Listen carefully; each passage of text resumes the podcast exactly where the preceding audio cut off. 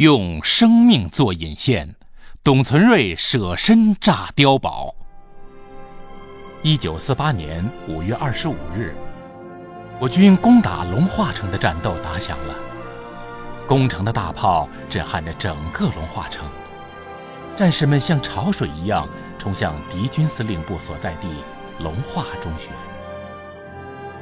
狡猾的敌人在中学墙外的一条汉河的桥两侧筑起了墙，顶上加了盖儿，构建成了一座暗堡。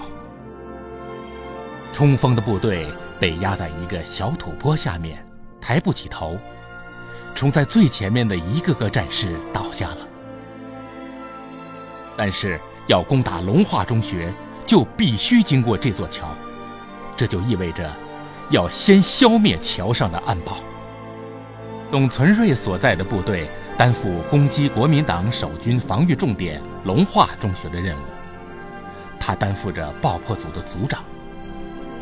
他带领战友接连炸毁四座炮楼、五座碉堡，胜利完成规定的任务，但是却遭到这座桥形暗堡猛烈火力的封锁，部队被困在了开阔地带。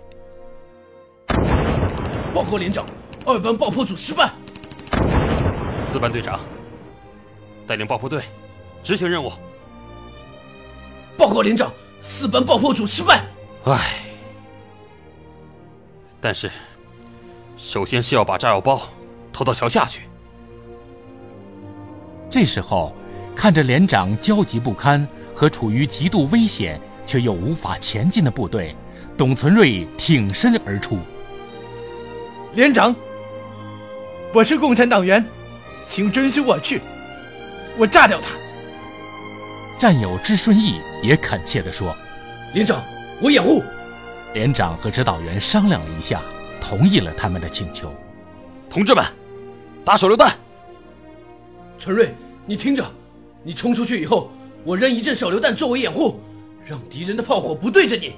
你再往前。好。董存瑞说着，抱起炸药包冲了出去。智顺义背起两兜手榴弹，同时跃出战壕。他们互相配合，智顺义扔一阵手榴弹，董存瑞就向前跃进几步；智顺义再扔一阵，董存瑞再前进几步。跟在后面的战友把一捆捆手榴弹送到智顺义手里，子弹疯狂地打在董存瑞身旁。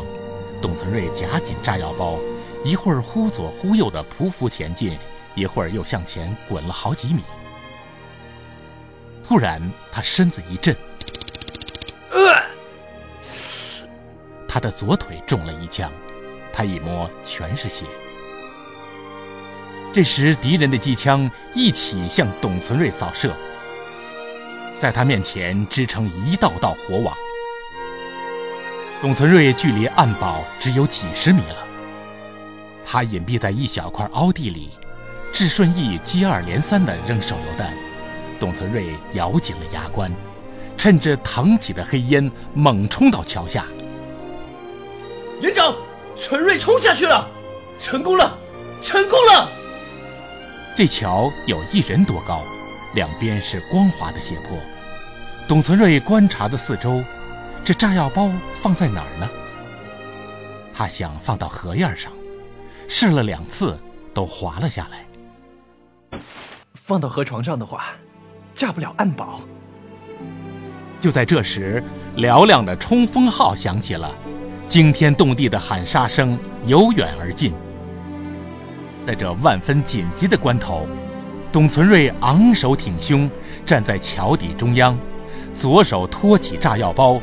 顶住桥底，右手猛地一拉导火索，导火索呲呲地闪着火花，冒出白烟，火光照亮了他坚毅的脸，眼神坚决。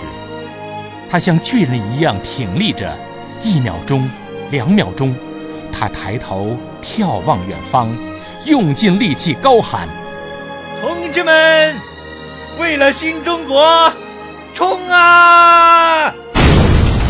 存瑞！巨大的响声震得地动山摇，前进的道路炸开了，暗堡被炸毁，战士们沿着董存瑞开辟的道路杀向了敌军的司令部，消灭了全部敌人。胜利的红旗在龙化中学上空迎风飘扬。董存瑞以自己的生命为部队开辟了前进的道路，为国捐躯，年仅十九岁。